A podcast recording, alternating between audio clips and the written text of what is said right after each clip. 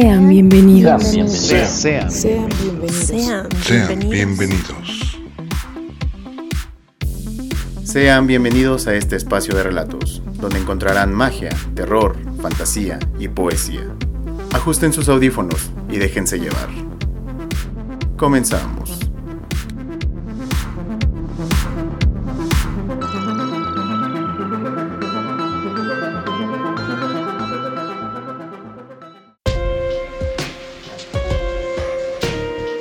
Esta noche hay un crimen que debemos resolver.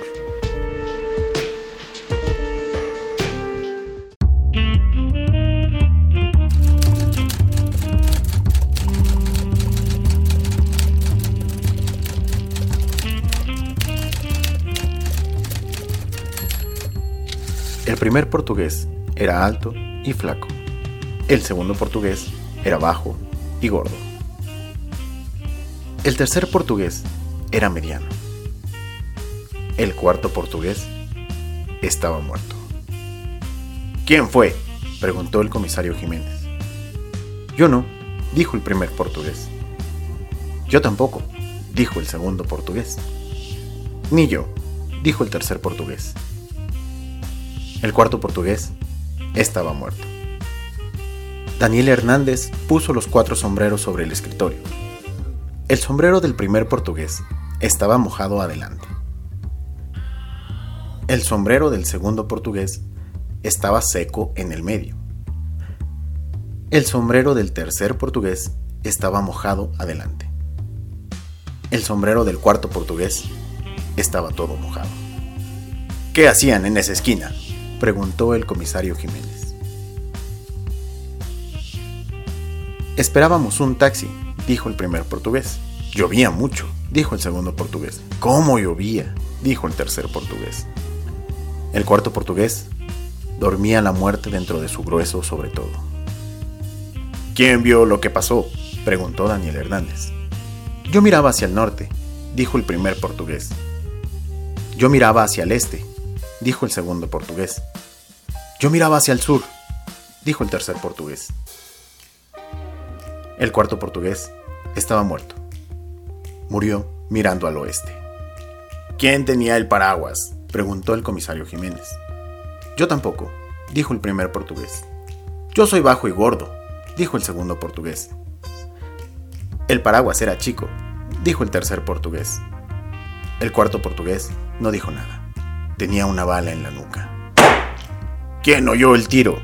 preguntó Daniel Hernández. Yo soy corto de vista, dijo el primer portugués.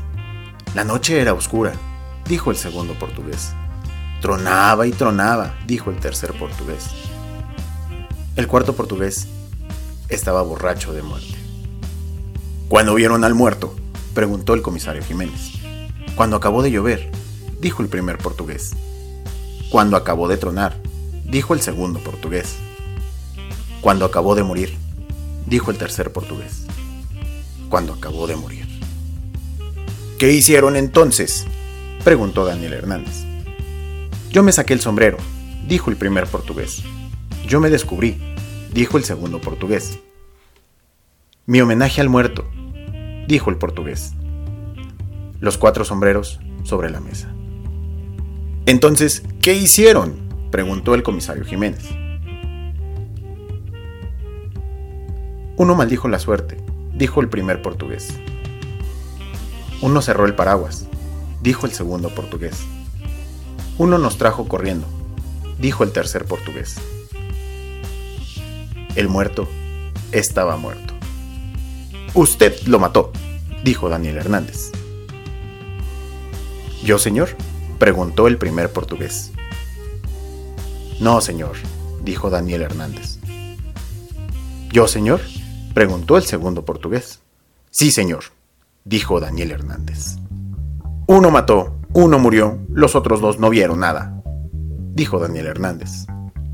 Uno miraba al norte, otro al este, otro al sur, el muerto al oeste. Habían convenido en vigilar cada uno una bocacalle distinta para tener más posibilidades de descubrir un taxímetro en una noche tormentosa.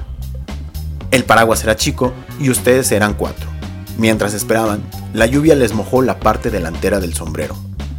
El que miraba al norte y el que miraba al sur no tenían que darse vuelta para matar al que miraba al oeste. Les bastaba mover el brazo izquierdo o derecho a un costado. El que miraba al este, en cambio, tenía que darse vuelta del todo, porque estaba de espaldas a la víctima.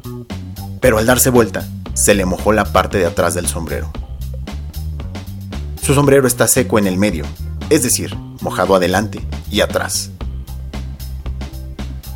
Los otros dos sombreros se mojaron solamente adelante, porque cuando sus dueños se dieron vuelta para mirar el cadáver, había dejado de llover. Y el sombrero del muerto se mojó por completo al rodar por el pavimento húmedo. El asesino usó un arma de muy reducido calibre, un matagatos, de esos con los que juegan los chicos o que llevan algunas mujeres en sus carteras. La detonación se confundió con los truenos, esa noche hubo una tormenta eléctrica particularmente intensa. Pero el segundo portugués tuvo que localizar en la oscuridad el único punto realmente vulnerable en un arma tan pequeña, la nuca de su víctima, entre el grueso sobre todo y el engañoso sombrero. En esos pocos segundos, el fuerte chaparrón le empapó la parte posterior del sombrero. El suyo es el único que presenta esa particularidad. Por lo tanto, es el culpable.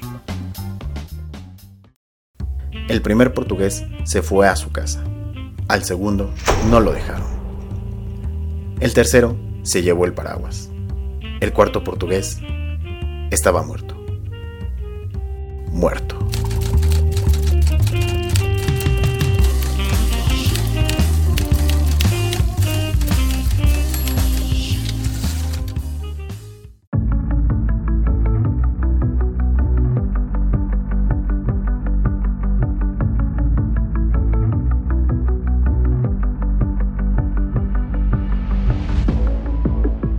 Un me gusta es un aplauso. Este relato se titula Portugueses, de Rodolfo Walsh. Si te ha gustado este relato, dale like, compártelo. Pronto estaremos subiendo más contenido y tendremos presentaciones en vivo. Y recuerda, nos vemos en la próxima. Nos vemos en la meta.